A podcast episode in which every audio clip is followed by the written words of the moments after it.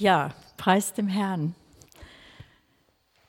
Es ist einer von den ganz wenigen Sonnentagen heute und ich glaube, das ist einfach auch eine Botschaft für uns. Gott spricht auch durch solche Dinge, dass er das Licht ist und erscheint in unsere Herzen. Und auch wenn es Nebel verhangen ist und ein dunkler November war, aber er ist unser Licht und das ist gut. Und er hat gesagt, ihr seid Licht. Wir haben schon gehört heute Morgen, Advent heißt Ankunft. Und in unserem Kulturkreis fängt ja jetzt die Weihnacht, Vorweihnachtszeit an. Und ähm, dazu muss man wissen, das wurde heute auch schon angesprochen kurz, das war nicht immer so, seit es Christen gibt, seit Jesus da war. Die ersten 300 Jahre kannten die Nachfolger Jesu keine Adventszeit und kein Weihnachtsfest. Das wurde erst 300 Jahre ungefähr plus minus eingeführt danach. Und das muss man wissen, dass Paulus und die anderen Apostel, das war für die kein Thema. Für uns ist es gar nicht mehr wegzudenken. Es wird auch, das hat Caro schon gesagt, es wird ähm, in doppeltem Sinn gefeiert und begangen. Zum einen freuen wir uns, dass Jesus angekommen ist, dass er hier Mensch wurde, dass Gott sich als Mensch zeigte und hier war. Und zum anderen warten wir auf eine zweite Ankunft, wenn er wiederkommt und unser Herz sehnt sich danach. Und in der Vergangenheit wurde das eigentlich als eine Fastenzeit begangen, diese Adventszeit. Das können wir uns heute gar nicht mehr vorstellen. Alles ist übervoll mit Leckereien. Es war eine Fastenzeit, in der man sich vorbereiten wollte, dass wenn man diesen Geburtstag von Jesus feiert, dass man ihn würdig feiert dass man sich des, der Dimension bewusst ist. Und auch diese Zeit, ähm, die Länge dieser Zeit, die variiert immer noch sehr unter Christen weltweit. Es gibt die vier, die fünf und die sechswöchige Adventszeit. Aber das zeigt uns einmal mehr, dass es keine biblische Anordnung ist, dass es nicht ein Gebot ist, dass wir das jetzt zu halten haben. Es ist eben eine menschliche Form, die Ankunft Jesu, ob man sie nun die erste oder die zweite Ankunft sieht, zu bedenken und entsprechend zu begehen. Und vor dem Hintergrund dann sind wir ja völlig frei, das so zu tun, wie unser Herz es uns sagt. Also wie es uns eigentlich die Liebe, die wir zu Jesus haben, aufs Herz legt.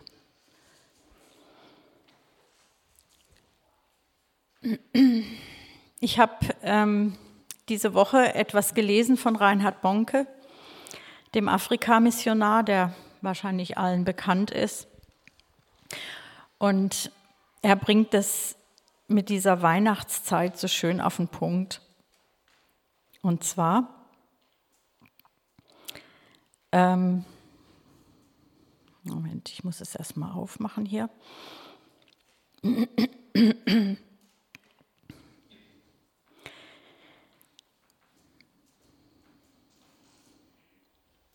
Streit um Weihnachten. Manchmal hört man die Frage, magst du Weihnachten? Mögen? Gott hat die Welt für dieses Ereignis geschaffen. Die Menschwerdung Gottes entschlüsselt das Geheimnis der Geschichte. Sie fügt die Bedeutung aller Tage zusammen wie die Seiten eines Buches. Ohne Weihnachten hätte die Welt keinerlei Bedeutung. Hier geht es nicht um das Fest. Die Heiligen des Altertums blickten nach vorn auf Weihnachten, um seine Bedeutung zu verstehen, während heutige Christen aus demselben Grund darauf zurückblicken. Das Kommen Jesu und sein, sein Werk sind Gottes größte Errungenschaften. Daher ist es skandalös, Gott nicht zu Weihnachten anzubeten. Es ist sein Tag, nicht das Fest der Weihnachtsgans. Wer sich darüber aufregt, dass der 24. Dezember ein heidnisches Fest zur Wintersonnenwende war, dem ist die richtige Perspektive abhanden gekommen. Er könnte genauso gut behaupten, wir sollten keinen Weizen auf einem Feld anbauen, weil dort früher Dornen wuchsen. Es gibt auch Menschen, die gegen die Kommerzialisierung von Weihnachten wettern und Menschen kritisieren, die Geld, das sie eigentlich nicht haben, für überflüssige Dinge ausgeben würden. Die ganzen Einkäufe, das Haben wollen und der Besitz würden eine Familienfeier, bei der es um den Glauben und das Geben geht, völlig entwerten. Auch hier wird viel geredet, doch die richtige Perspektive kommt zu kurz. Diesen Menschen ist nicht bewusst, dass sie Weihnachten nicht wirklich begriffen haben. Eins steht ohne jeden Zweifel fest. Groß und einzigartig ist das Geheimnis unseres Glaubens. In die Welt kam Christus als Mensch. 1 Timotheus 3, Vers 16. Weihnachten feiert die Menschwerdung Jesu, das Kommen des Wortes, das Fleisch wurde. Wie Johannes 1, Vers 14 ist formuliert, und das Wort ward Fleisch und wohnte unter uns, und wir sahen seine Herrlichkeit, eine Herrlichkeit als des eingeborenen Sohnes vom Vater, voller Gnade und Wahrheit. Darin besteht die Bedeutung von Weihnachten unabhängig von allen zusätzlichen Interpretationen, sich widersprechenden Standpunkten, religiöser Meinungsmache oder nutzlosen Argumenten.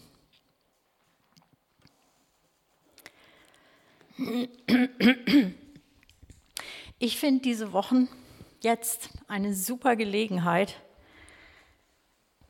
und in einer egal welchen Situation auch, mich, die, die sich mir bietet, es sind Gelegenheiten, Jesus bekannt zu machen.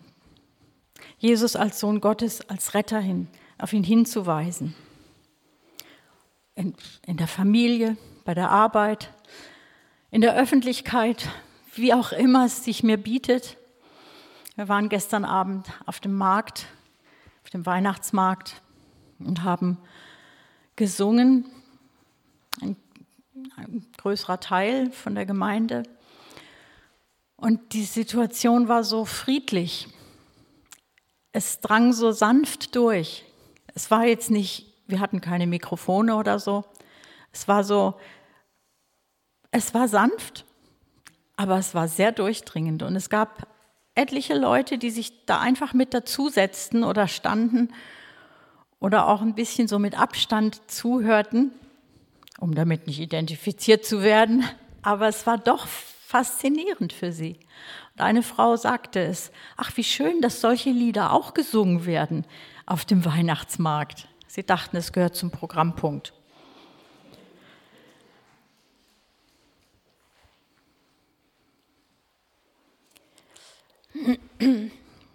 Wir haben uns sehr entfernt von biblischen Werten in unserer Gesellschaft. Es ist nicht mehr selbstverständlich, dass man Religionsunterricht hat, der einem die Bibel erklärt oder wenigstens vorstellt. Also wir hatten noch alle in meiner Generation Religionsunterricht, christlichen Religionsunterricht, das war Pflicht von der Grundschule an und wir hörten die Geschichten Israels, wie Gott sie rief, durchs Meer führte, aus Ägypten heraus. Und das war so Grundwissen. Und wir hatten zumindest im Westen ja auch diesen Konfirmandenunterricht oder in der katholischen Kirche war das vielleicht in anderer Form, aber man war konfrontiert mit dem Neuen Testament. Selbst in den Redewendungen und Sprichwörtern unserer Sprache waren ganz viele Bibelverse verankert. Als wir 16 Jahre in Ostdeutschland waren, mein Mann und ich, von 1994 bis 2010, haben wir da eine Gesellschaft vorgefunden, die keinerlei biblische Werte und Kenntnisse mehr hatte. Also es war eine erschütternde Erfahrung für mich, in ein Gebiet zu kommen. Das war zwar Deutsch, aber da hatte man innerhalb von wenigen Jahrzehnten die christlichen Wertegrundlagen ausgelöscht. Evangelisation war in der DD zu DDR-Zeiten überhaupt nicht denkbar.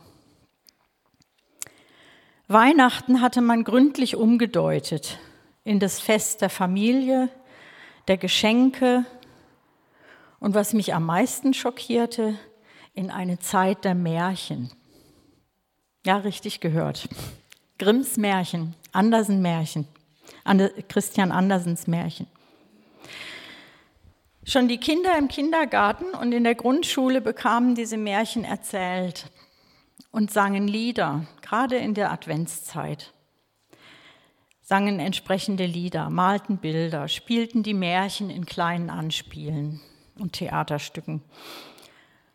Und da brachte man Weihnachten mit schneebedecktem Wald in Verbindung, mit Hänsel und Gretel, aber nicht mit Maria, Josef und dem kleinen Jesuskind. Und wenn das dann doch mal irgendwo auftauchte, dann war es ein weiteres Märchen. Und Krippenspiele, die gab es nur im abgelegenen Erzgebirge oder in der sächsischen Landgegend, weil die war nicht ganz so kontrolliert, nicht so lückenlos überwacht. Und auch in der staatlichen Kirche gab es die Botschaft, aber diese Menschen wurden als Sonderlinge in der Gesellschaft betrachtet. Also sie waren wirklich eine Minderheit, eine widerständische Minderheit, anders als hier. Und es brachte eine ganz andere Atmosphäre in diese Generation, in diese Nachkriegsgeneration. Damit waren wir konfrontiert. Und die hatten sich so gründlich von der Bibel entfernt, dass ähm, ja, wir haben das in den Biografien erlebt. Ja, wir haben Menschen kennengelernt, die haben in ihrer Vergangenheit, in ihren Familiengeschichten so viel geballte Unglücke gehabt das, was Menschen gar nicht entscheiden oder machen, ob das nun Krankheitsfälle oder mysteriöse Todesfälle oder Ehescheidungen oder was auch immer waren, so geballt, so massiv. Also es fiel uns extrem auf und wir waren ja mit vielen Menschen auch vorher im Gespräch. Wir waren ja missionarisch auch in Portugal, in Spanien, in Griechenland unterwegs. Und sowas war uns so in der Dichte noch nicht begegnet das hat mich einiges gelehrt und ich erzähle das auch deshalb, weil ich, weil ich möchte, dass wir sehen, dass das, was jetzt hier heute in unserer Gesellschaft gerade passiert, dem sehr ähnlich kommt. Es ist zwar ein anderer Weg dahin, aber das Ziel ist das gleiche. Eine Generation, die Gott nicht mehr fürchtet und auch gar nicht weiß, was Gottes Furcht ist und auch nicht mehr weiß, was Liebe ist. Dieses Wort ist entwertet worden.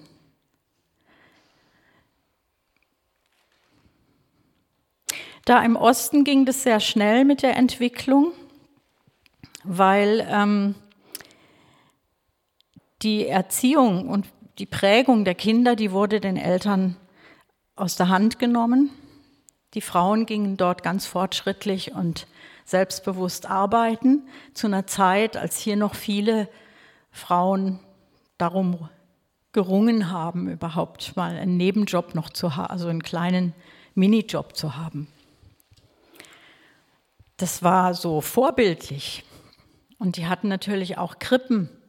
Die Kinder kamen schon mit einem halben Jahr in die Krippe, damit sie nicht äh, während der Fremdelphase abgegeben werden mussten. Das alles war sehr gut durchdacht und wurde dann hier im Westen auch zum Vorbild. Aber es hatte halt das Ziel, eine Gesellschaft zu prägen, die von Glauben am Ende nichts mehr wusste. Und es ist gelungen.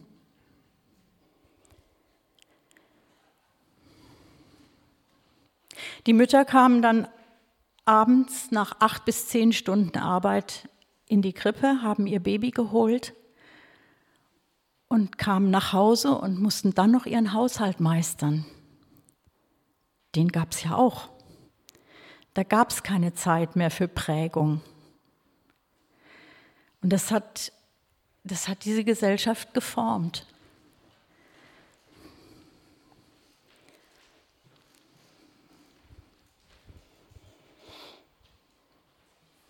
Wir, wir haben heute eine erschreckend ähnliche Situation. Den Eltern wird aus der Hand genommen, was eigentlich Gott ihnen aufgetragen hat. Und sie sind orientierungslos und sie haben das Gefühl, ich kann das sowieso nicht richtig.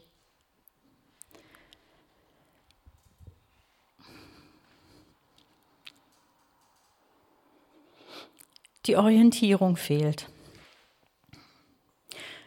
Und wenn wir heute hier mit Menschen ins Gespräch kommen über Jesus, dann fehlen den Menschen auch hier oft die grundlegenden Kenntnisse über Hingabe, über Treue. Wer weiß heute noch, was Demut ist und was für einen Wert Demut hat? Wahrheit. Wahrheit ist beliebig. Barmherzigkeit.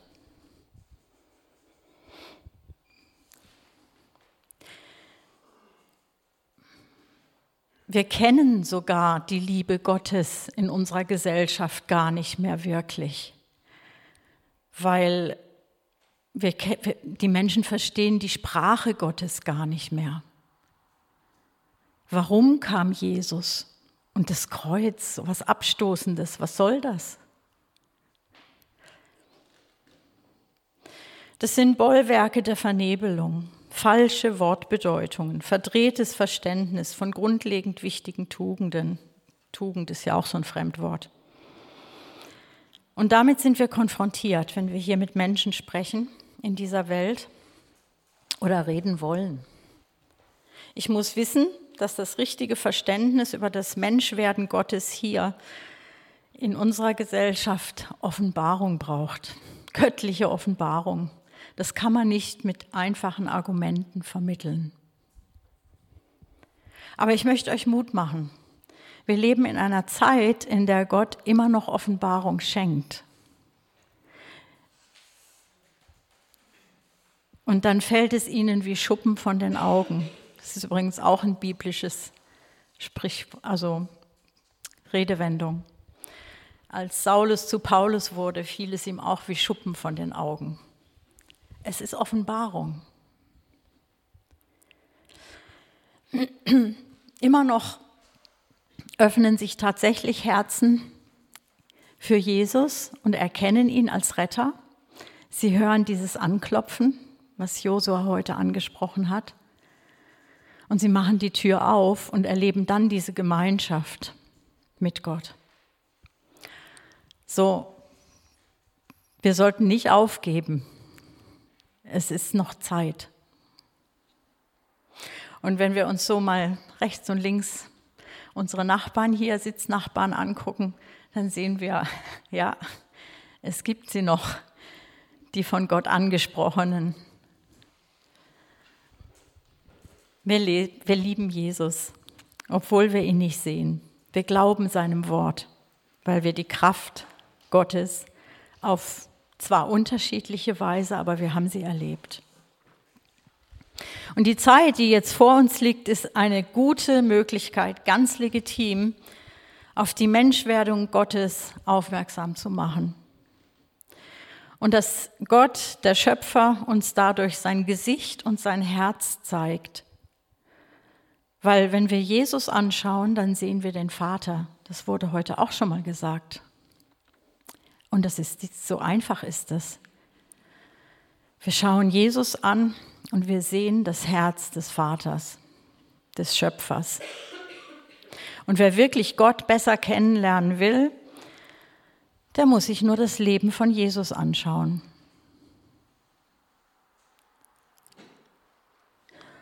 In den Berichten über Jesus in der Bibel, da gibt es keine Zufälle oder bedeutungslose Kleinigkeiten.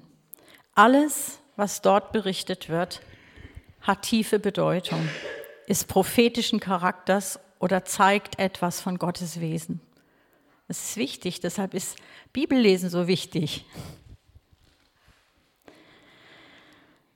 Er wurde schwach geboren, bedürftig, musste als Kleinkind flüchten. Er brauchte menschliche Beschützer und Versorger. Er durchlief diese ganze Prozedur des Erwachsenwerdens. Also aus Gottes Sicht völlige Demütigung und Zurückhaltung seiner Autorität. Er hat sich klein gemacht. Und das ist einfach genug Stoff, um an Weihnachten an solche Dinge zu denken und sich darüber Gedanken zu machen. Weil das ist sein Wesen, was in uns hineingepflanzt wurde. Dem gilt es Raum zu geben. Damit möchte ich mich beschäftigen in der Zeit jetzt. Das ist die eigentliche Botschaft dass Gott selbst in die, in die Verirrung der Menschheit gekommen ist und eingetaucht ist, um Licht ins Dunkel zu bringen, um den Schaden, den unsere Unabhängigkeit von, von ihm bewirkt hat, dieser Schaden, um den wieder gut zu machen. Es braucht schon Entschlossenheit von uns, dass wir diese Verdrehungen, denen wir jetzt hier in der Vorweihnachtszeit begegnen, dass wir denen was entgegensetzen, von der, dass wir denen die Wahrheit entgegensetzen. Es braucht Entschlossenheit, weil die, die Welt ist schon ziemlich laut. Wir sind es Gott irgendwie doch schuldig. Er hat alles gegeben, alles, um uns daraus zu retten und sein Licht anzuzünden. Und er hat es auch geschafft, dass in Herbolzheim das Licht des Lebens leuchtet und dass Menschen gerettet werden. Dass Menschen hier auf die Straße gehen und ihn öffentlich bekennen. Das ist sein Werk. Und er hat es bewirkt, dass wir hier jetzt schon zehn, über zehn Jahre in dieser Gemeinde öffentliche Gottesdienste feiern können, ihn verkünden können. Was für eine Gnade. Ihm verdanken wir unser Durchhaltevermögen, unsere Treue, dass wir immer noch da sind, dass wir noch nicht aufgegeben haben. Es ist sein Werk. Ist uns das bewusst? Weil gute Entwicklungen, die gibt es nicht so viele in dieser Welt. Man könnte eher sagen, das ist prinzipiell eine zwangsläufige Entwicklung hin zum Chaos in der Welt gibt. Also das ist so ein Prinzip in dieser Welt. Nichts recycelt sich von alleine. Aber wenn Gottes Licht kommt und eingreift, dann werden wir heil mit allem, was in uns zerstört war. Und da, wo wir den Mut haben, das zu äußern und in diese Welt reinzuleuchten als Licht, da passiert Wiederherstellung. Ich finde das total gnadenvoll. Und wir feiern Gottes Erbarmen und seine Liebe in diesen Tagen. Und ich finde, wir sollten sie ganz besonders auch nach außen feiern, also mit Strahlkraft. Wir brauchen gar nicht diese vielen Aktivitäten, die so gesellschaftlich die Norm sind die es in der Vorweihnachtszeit gibt. Es gibt ja ziemlich gestresste Leute in dieser Zeit. Da gibt es so viele Weihnachtsfeiern, die Pflicht sind. Oder Aktivitäten eben, die man macht. Das soll uns aber doch lediglich auf, auf Trab halten. Das ist doch nicht wirklich Gottes Absicht. Wir wissen doch, wer dahinter steckt. Eigentlich sollten wir Jesus im Mittelpunkt haben. Und lass uns doch beten, dass wir frische Ideen bekommen, wie wir, wie wir das Zentrum, Jesus Christus, in dieser Zeit wieder in den Fokus rücken. Jeder hat von uns eigene Fähigkeiten und ganz individuelle Ressourcen. Wir haben Möglichkeit, uns in irgendeiner Weise bemerkbar zu machen in unserem Umfeld. Und das ist unser Auftrag. Wir haben noch diese Nische jetzt, Weihnachten, Vorweihnachtszeit, diese Nische, in der wir ganz einfach mit Leuten ins Gespräch kommen können. Und wer das nicht öffentlich kann, der kann es in der Familie tun. Ich würde gerne noch zum Abschluss, das war es schon eigentlich, möchte ich aber doch noch Gottes Wort zitieren aus verschiedenen Versen und dass wir das einfach auf uns wirken lassen. Jesaja 9, 1, 2, 5 und 6. Das Volk, das im Dunkel lebt, sieht ein großes Licht. Die im Land der Finsternis wohnen, Licht leuchtet über ihnen.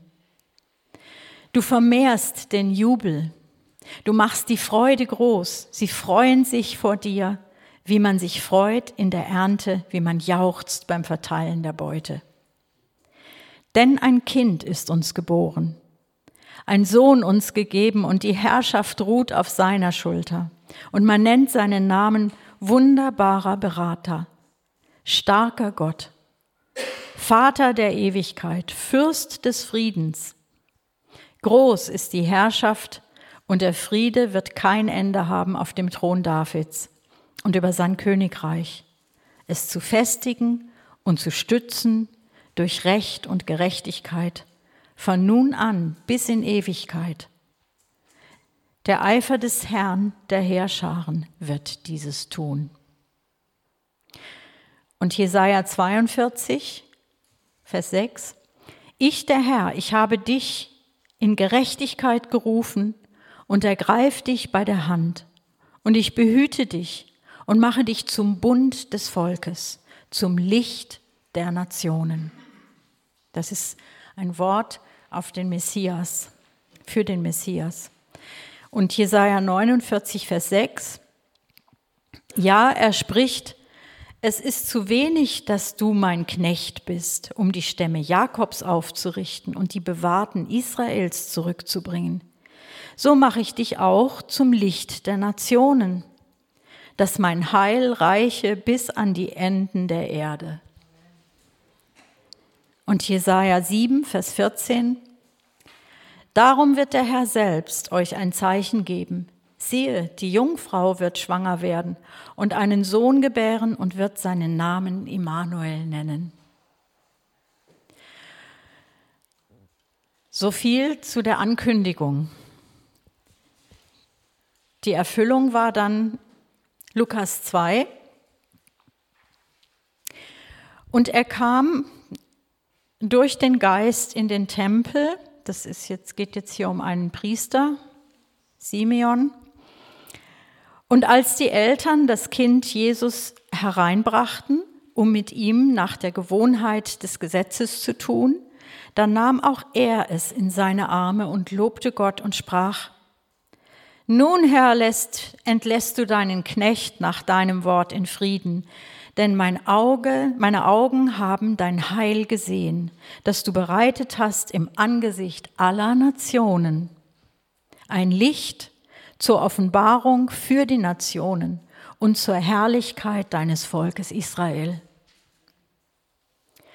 Und Johannes 8, Vers 12. Jesus redete nun wieder zu ihnen und sprach, ich bin das Licht der Welt.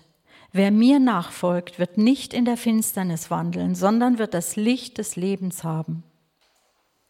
Und 9 Vers 5, solange ich in der Welt bin, bin ich das Licht der Welt. Dann sagt er aber auch Matthäus 5, Vers 14 und 16, ihr seid das Licht der Welt. Eine Stadt, die oben auf dem Berg liegt, kann nicht verborgen sein. So soll euer Licht leuchten vor den Menschen, damit sie eure guten Werke sehen und euren Vater, der in den Himmeln ist, verherrlichen. Der Stab wurde an uns übergeben. Und jetzt sind wir diejenigen, durch die das himmlische Licht in eine dunkle Welt leuchtet. Vater, ich danke dir, dass du uns Licht gegeben hast, dass wir geöffnete Augen des Herzens bekommen haben. Danke, dass du uns frei gemacht hast, dir nachzufolgen, in dir sein zu dürfen. Und danke, dass du uns erleuchtet hast, so wie du dieses Licht Jesus in die Welt gesandt hast, hast du jetzt uns auch als Licht da reingeschickt. Und du möchtest, dass wir leuchten. Herr, wir können das gar nicht von uns aus, aber du bist in uns und dafür danke ich dir. Ich danke dir für diesen Auftrag und ich danke dir für die Gelegenheit, für dieses Umfeld, in dem wir stehen. Ich danke dir, dass du uns ausrüstet mit allem, was wir brauchen. Es ist dein Geist. Und dafür preise ich dich. Also bete ich um, um gute Ideen, um Kreativität, dass du uns belebst und motivierst, dass wir keiner Einschüchterung Raum geben und dass wir uns mutig zur Verfügung stellen für das, was du durch uns, für je, durch jeden Einzelnen von uns hier tun willst. Ich danke dir dafür. Danke, Vater. Amen.